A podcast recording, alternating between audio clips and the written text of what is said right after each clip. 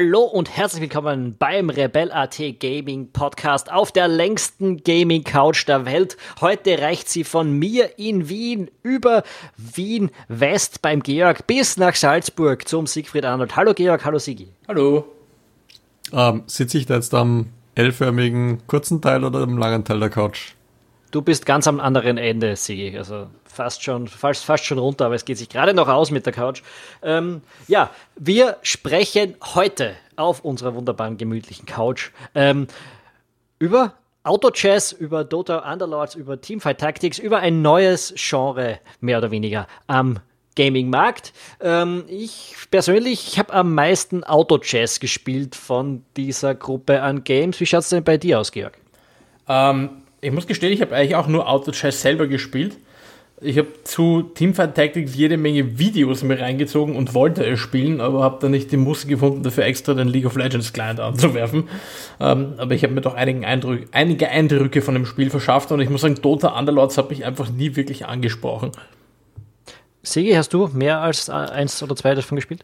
Äh, ich habe alle drei gespielt. Ich habe hauptsächlich Dota Underlords gespielt, dann Teamfight Tactics und Auto Chess am wenigsten mangels Android-Tablet und das ist am Smartphone einfach ein bisschen ein Horror. Ich habe es am Smartphone gespielt, also alle drei Spiele gibt es ja auch am Smartphone. Äh, kommen jetzt auch nach und nach am PC raus, also äh, Auto Chess. Einspruch, Einspruch, Einspruch. Teamfight Tactics gibt es nur am PC, was ich weiß. Sorry, dann äh, mein Fehler. Äh, äh, das habe ich, wie gesagt, nicht gespielt. Ich habe auch Dota Underlords probiert, äh, aber nicht äh, eben Teamfight Tactics. Die anderen zwei schon. Ähm, ja, die anderen gibt es am Handy. AutoChess kommt demnächst auch am PC. Die Alpha-Version Anmeldung rennt gerade, dass man das ein bisschen ausprobieren kann. Ähm, Dota Underlords ist ein bisschen eine komplizierte, weil AutoChess geht ja aus Dota hervor wenn ich das richtig äh, verstanden habe. Ähm, ja, die Geschichte ist so, die Leute, die dann ähm, AutoChess entwickelt haben, sind ursprünglich, so wie ich das mitbekommen habe, die Erfinder von diesem Dota AutoChess Mod, mit dem das ganze Genre eigentlich begonnen hat. Ähm, dann hat ähm, Valve mitbekommen, hey, das ist ziemlich populär und bei denen angefragt, ob man denn nicht irgendwie kooperieren möchte bei einer offiziellen Umsetzung.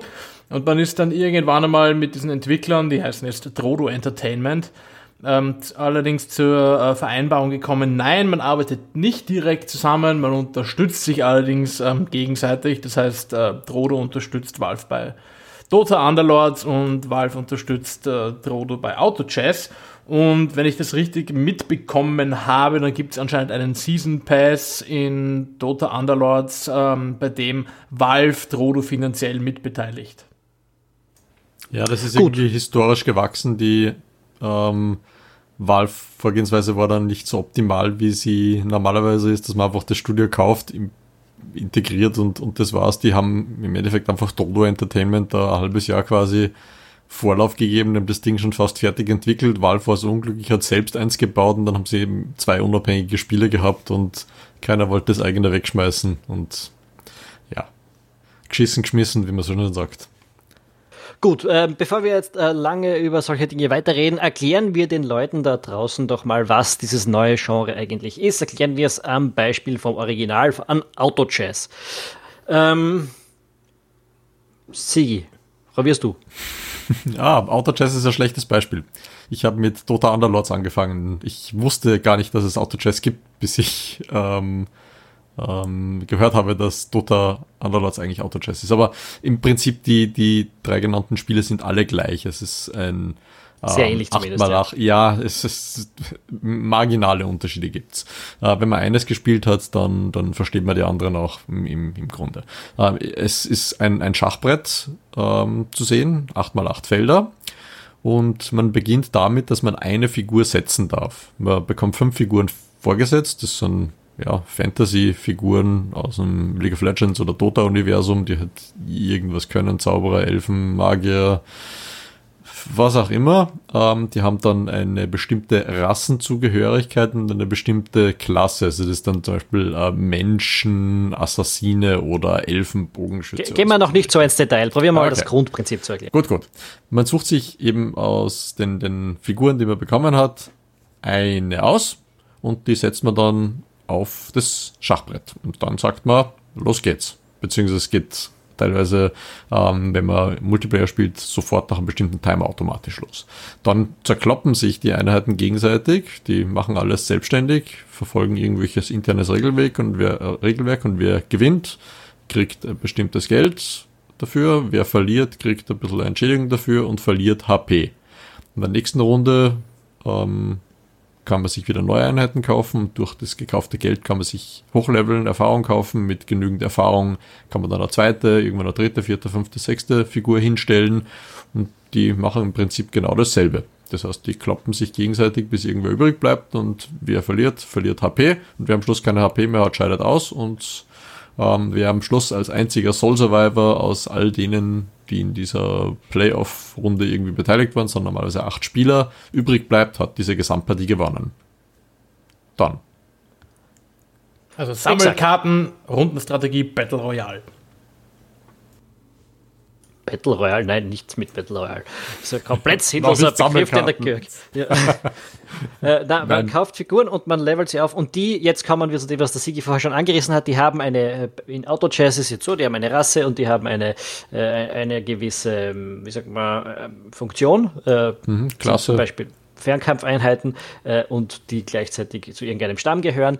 Äh, und das äh, kann man ausnutzen, indem man äh, verschiedene Figuren desselben Stammes oder derselben Funktion miteinander kombiniert, gibt es gewisse Boni und man kann seine Einheiten, seine Armeen in, so, in der Form ein bisschen stärker machen, als sie für sich genommen die Einzelteile wirklich sind. Und der zweite, das zweite, was man tun kann, ist, immer wenn man drei gleiche Figuren gekauft hat, kann man sie äh, kombinieren und zu einer stärkeren Figur äh, machen. Und so äh, mit, diesem, mit diesem Mechanismus baut man sich nach und nach die hoffentlich stärkste Armee der acht Spieler unter, im, im Multiplayer-Modus Wobei man vielleicht auf. sagen muss, man braucht das maximale Level ist, glaube ich, bei allen drei Spielen für, ein, für eine Einheit Level 3.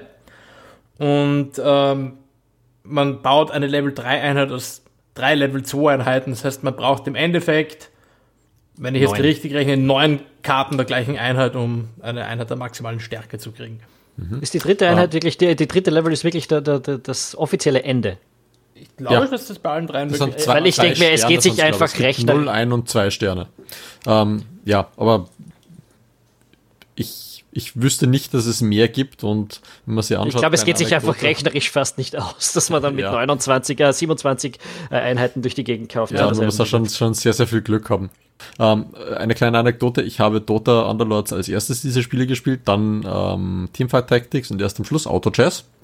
Ähm, und ich habe nicht verstanden, wie das Spiel funktioniert. In den beiden Erstlingswerken nicht. Als ich dann Auto Chess gespielt habe, habe ich es verstanden, weil die Auto Chess in dem Tutorial ähm, irgendwie im zweiten Tutorial-Schritt erklärt, kauf dreimal dieselbe Einheit, kombiniere sie, dann wird sie stärker. Das sagen dir die anderen beiden Spieler Du verlierst ständig. Ja. Du weißt nicht, warum die anderen besser sind als deine. Also, ich habe ich hab auch ja. zuerst Dota Underlords gespielt, habe mich Nüsse ausgekannt, was da eigentlich abgeht die ganze Zeit, habe trotzdem interessanterweise viele Runden gewonnen. Äh, ähm, in, in diesem Early Game halt, wo du gegen lauter Noobs spielst. Äh, und dann, dann habe ich Auto Chess gespielt und plötzlich war mir klar, wie dieses Spielprinzip funktioniert. Ähm, es ist wirklich so, dass die anderen Spiele da wahnsinnig, oder zumindest Underlords, da kann ich sagen, die haben wirklich Aufholbedarf, wenn es darum geht, die Spieler heranzuführen an das, was da eigentlich passiert.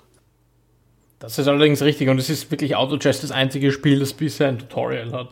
Ich verstehe auch nicht, wie, die, wie man bei Valve und bei Riot Games auf die Idee kommen kann, dass man so ein Spiel rauslässt und dann nicht einmal eine, eine Mini-Einführung macht. Sei es ein Video, das das erklärt.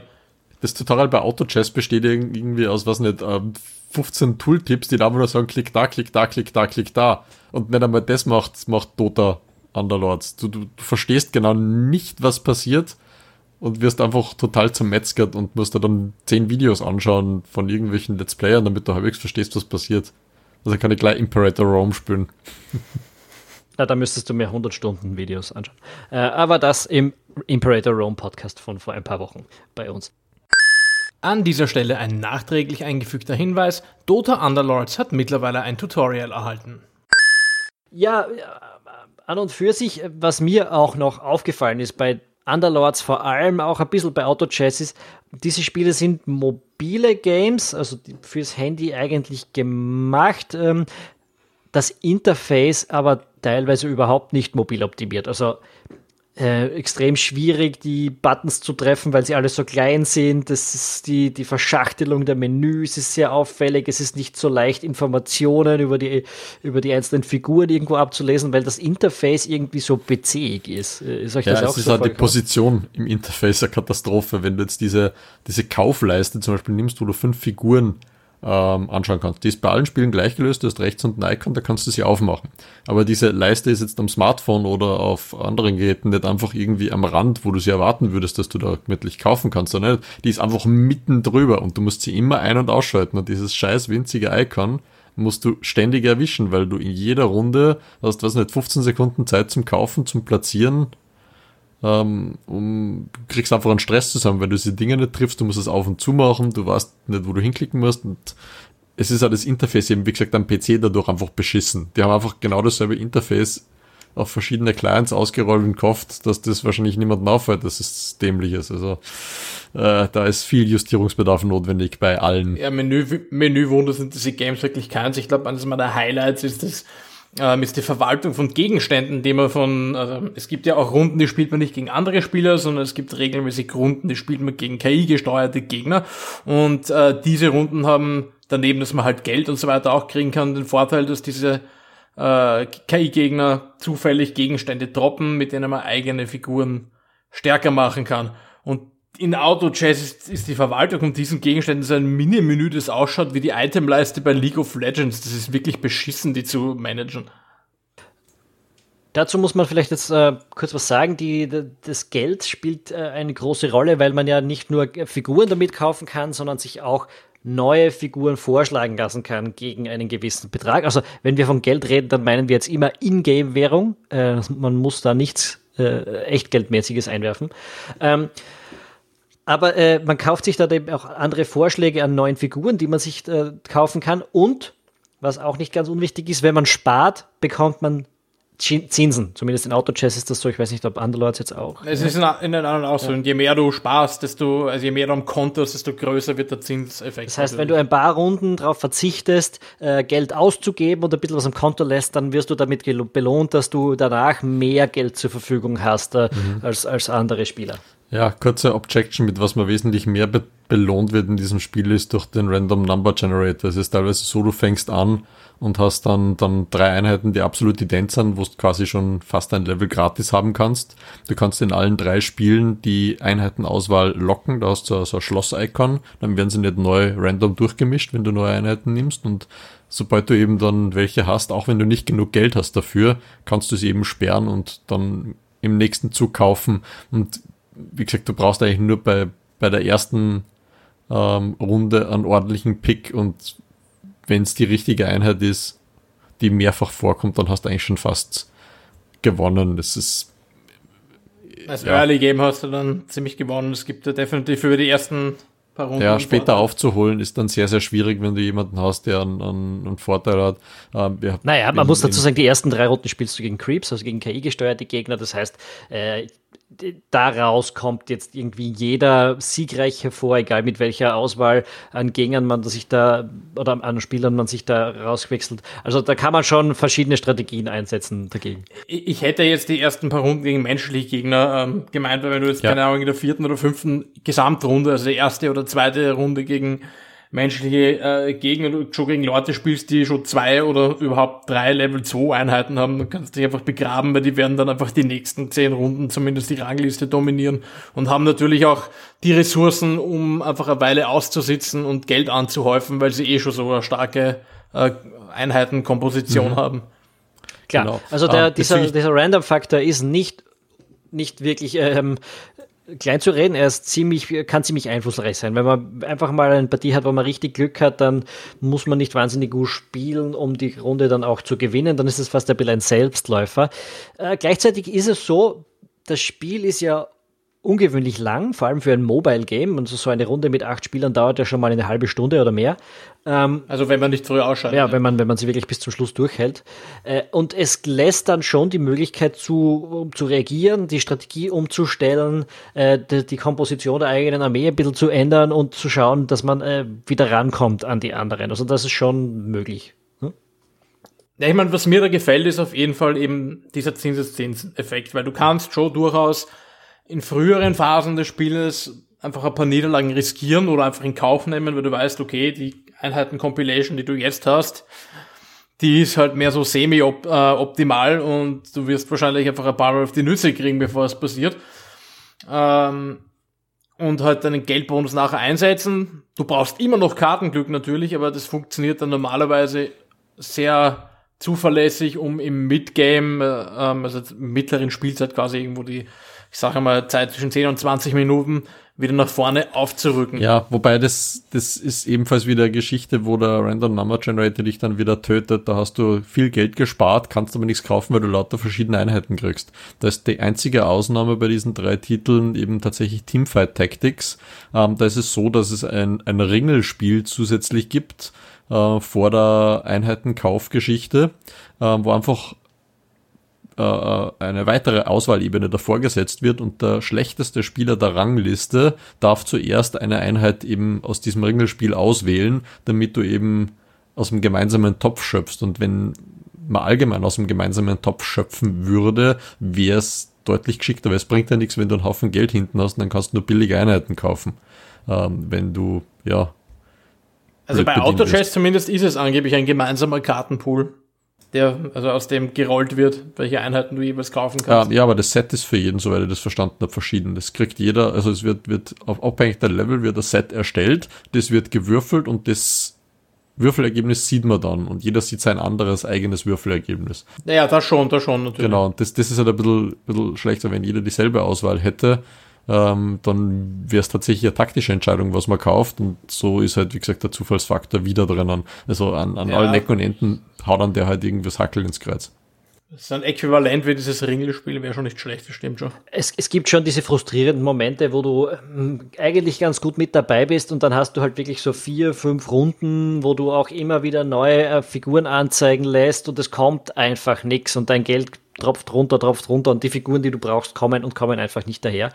Ähm, ist sicher etwas, an dem sie ein bisschen schrauben müssen, glaube ich, vom Gameplay her. Ja, das, ja, vor allem kann das ja kaskadieren als Effekt, ja? weil du, du musst ja eigentlich.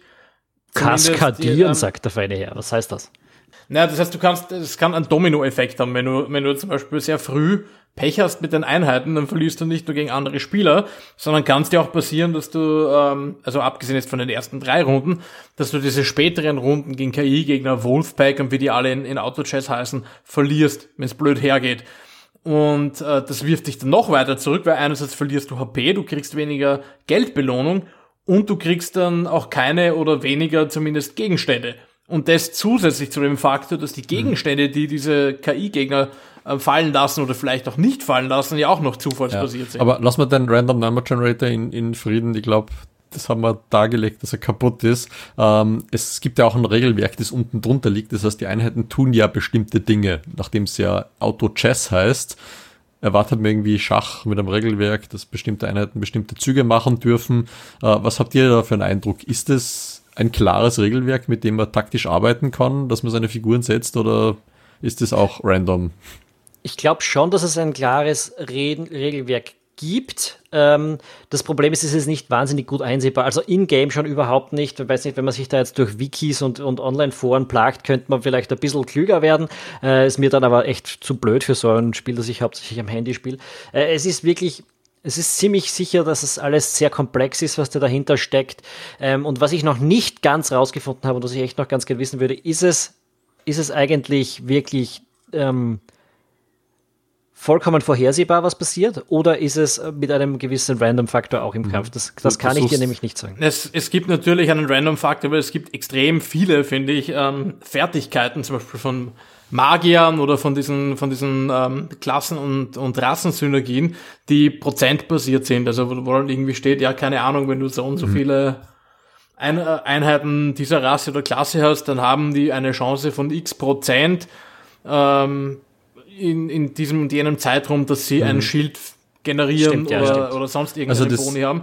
Dann gibt's auch noch Crit-Schaden bei einigen Einheiten, also wo, dann, wo du auch eine prozentuelle Chance hast, dass die Einheit jetzt irgendwie doppelten ja. Schaden macht mit ihrer nächsten Attacke etc. pp. Genau, das meinte ich mit meiner Frage, ob es da auch einen Random-Faktor gibt. Äh, wenn man das Ganze jetzt mit, mit ähm, zum Beispiel Into the Breach vergleicht, das ist eher, ähm, wenn es um halbwegs moderne Spiele geht, irgendwie in die Richtung von Schach geht oder einem ähnlichen Regelwerk. Ähm, da, da hast du Züge, die die Einheiten machen können. Natürlich sind die Sachen nicht hundertprozentig deterministisch. Da gibt es ebenfalls ähm, ein paar Random-Faktoren. Nur in Auto-Chess habe ich das Gefühl. Into the Breach übrigens in unserem Podcast von vor ein paar Monaten nachzuhören. Mhm. Ja, natürlich. Sehr gutes Spiel.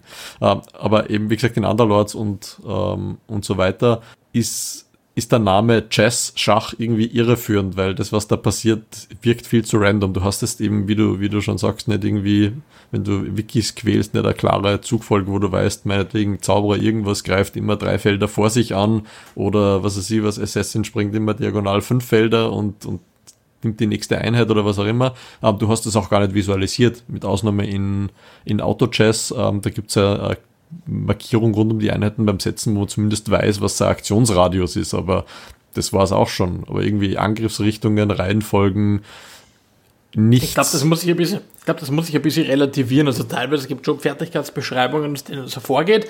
Teilweise auch nicht, weil die Übersetzungen ähm, mitunter sehr beschissen und nichtssagend sind.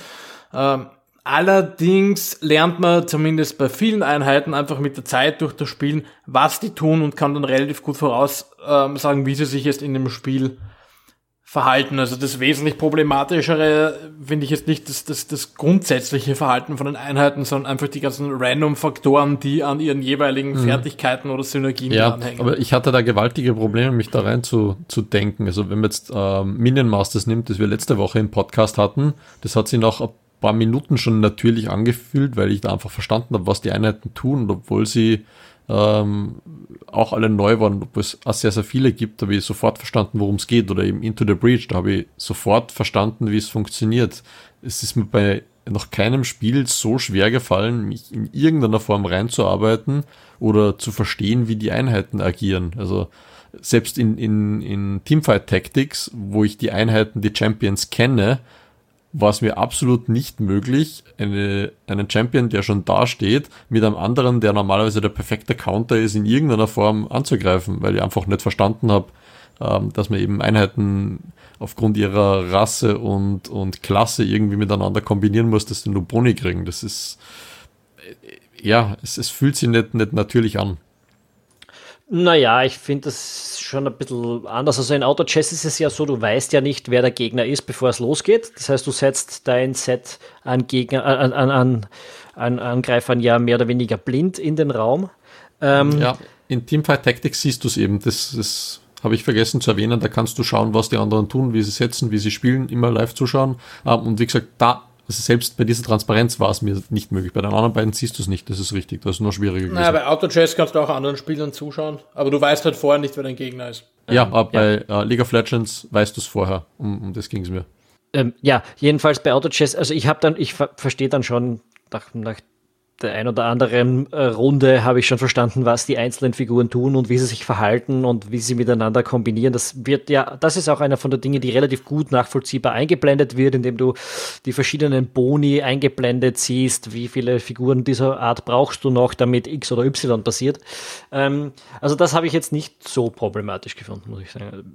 Ich habe schon verstanden, wie ich circa ein Set aufbauen muss, damit es effektiver wird oder damit es eben äh, ja, oder, oder wie es eben weniger effektiv wird. Dass es eben nichts bringt, immer die teuersten Figuren zusammenzukaufen und zusammenzusetzen, weil das nicht automatisch die beste Armee ist.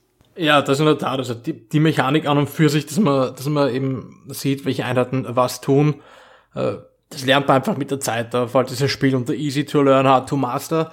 Ähm, was mich eher noch zusätzlich nervt, neben diesem hohen Random-Faktor, ist, dass ich das Balancing bei Auto-Chess teilweise echt kaputt finde. Also ich kann mich jetzt bei den letzten Ranked-Runden an keine erinnern, wo, wo nicht irgendwie das Sieger-Deck äh, nicht haufenweise Assassins drin gehabt hätte oder wo nicht irgendwie die oberen Decks alle so einen God of War drinnen hatten, weil der einfach Level 3 und wenn du ihn dann noch mit ein paar Items fütterst, quasi unbesiegbar wird und die gesamte Mannschaft von deinem Deck äh, eine Minute lang beschäftigt, bevor die irgendwen anderen angreifen.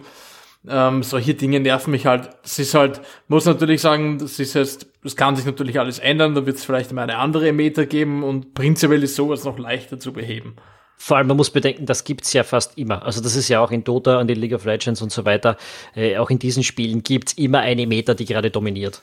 Äh, ja, aber ich habe das, ich hab das Gefühl, dass sich das bei, bei, bei, eben bei MOBAs nicht so hart auswirkt, weil da finden dann sehr viele Leute immer recht recht schnell irgendwie einen Counter dagegen und auf Metapicks, die funktionieren und ich sehe aber nicht, wie das bei äh, bei Auto-Chess funktionieren soll. Wenn du keine Assassin spielst, bist du quasi im Arsch, um es einmal nonchalant Nein, ich ähm, muss sagen, Assassins waren jetzt nicht unbedingt das, was immer dominiert hat. Dieser God of War ist sehr oft in den erfolgreichen Text drin, da hast du schon recht.